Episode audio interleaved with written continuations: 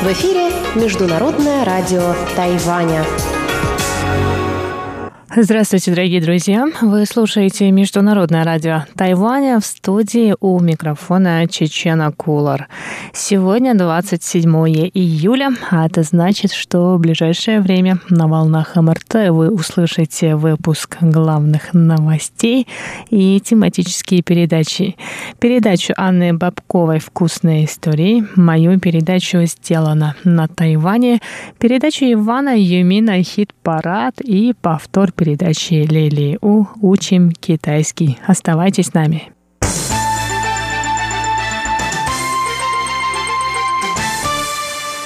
Итак, о главных новостях 27 июля. Руководитель представительства в Нью-Йорке Тайбейской комиссии по экономическому и культурному сотрудничеству Джеймс Ли передал 10 тысяч медицинских масок Китайской объединенной благотворительной ассоциации, базирующейся в Манхэттене. Об этом стало известно 26 июля. На церемонии передачи масок Джеймс Ли выразил надежду, что нью-йоркский Чайна Таун справится с распространяющейся коронавирусной инфекцией COVID-19 19.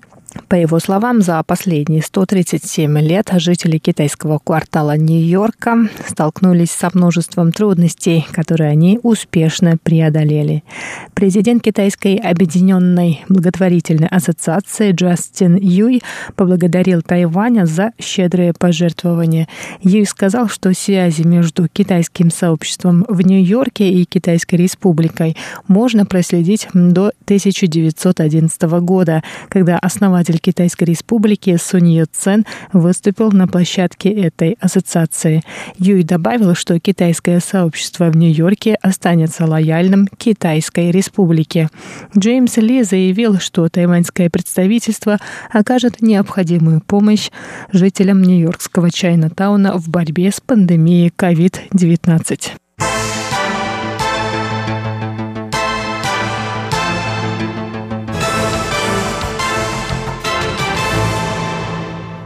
Больница трех видов вооруженных сил и университет Цинхуа подписали 27 июля меморандум о сотрудничестве в медицинской сфере.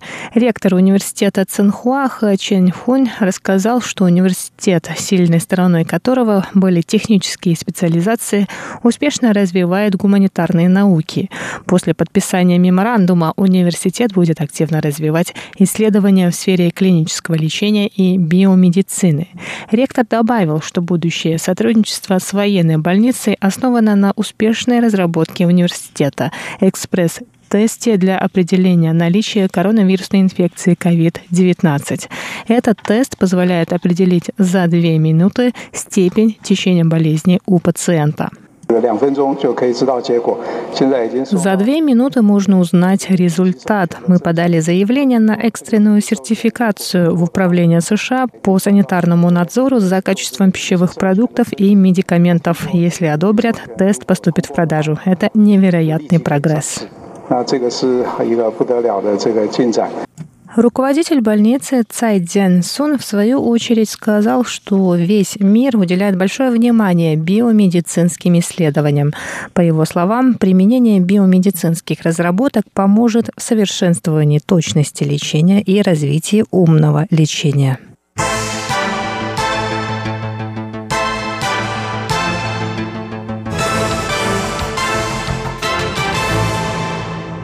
Тайваньский фонд общественного мнения опубликовал результаты опроса, касающегося закона о гражданских судьях, принятого на прошлой неделе законодательным юанем.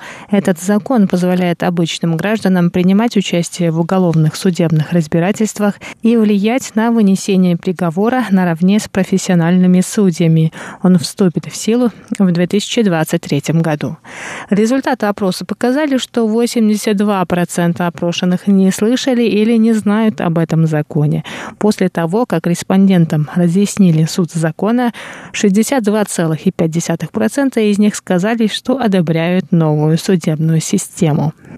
Согласно закону, в состав судейской коллегии в уголовных процессах будут входить три профессиональных судей и шесть гражданских.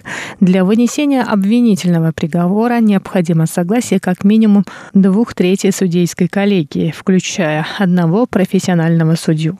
Закон гласит, что любой гражданин Китайской Республики старше 23 лет и проживший в районе юрисдикции суда в течение как минимум четырех месяцев может стать гражданским судьей.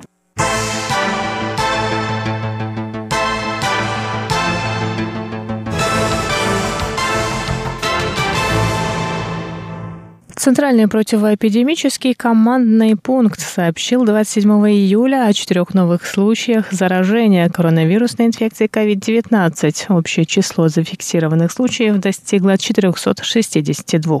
Один из пациентов, девушка старше 20 лет, работала в королевстве Лесота с декабря прошлого года. Еще два пациента, мать и сын, постоянно живут в Южной Африке. Четвертый больной, мужчина старше 60 лет, вернулся на остров из Соединенных Штатов Америки, где он навещал родственников.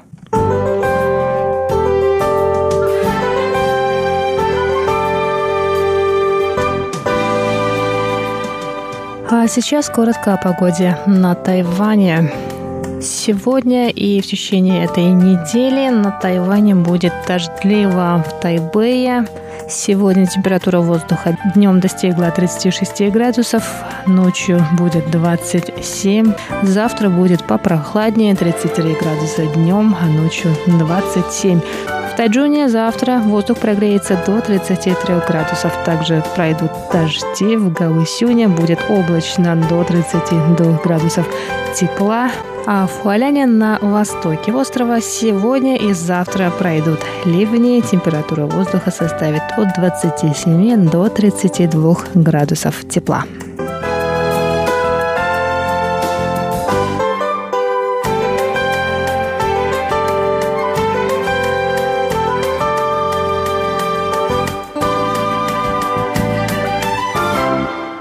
Дорогие друзья, на этом выпуск новостей подходит к концу. Новости для вас подготовила Чечена Кулар. Я с вами еще не прощаюсь.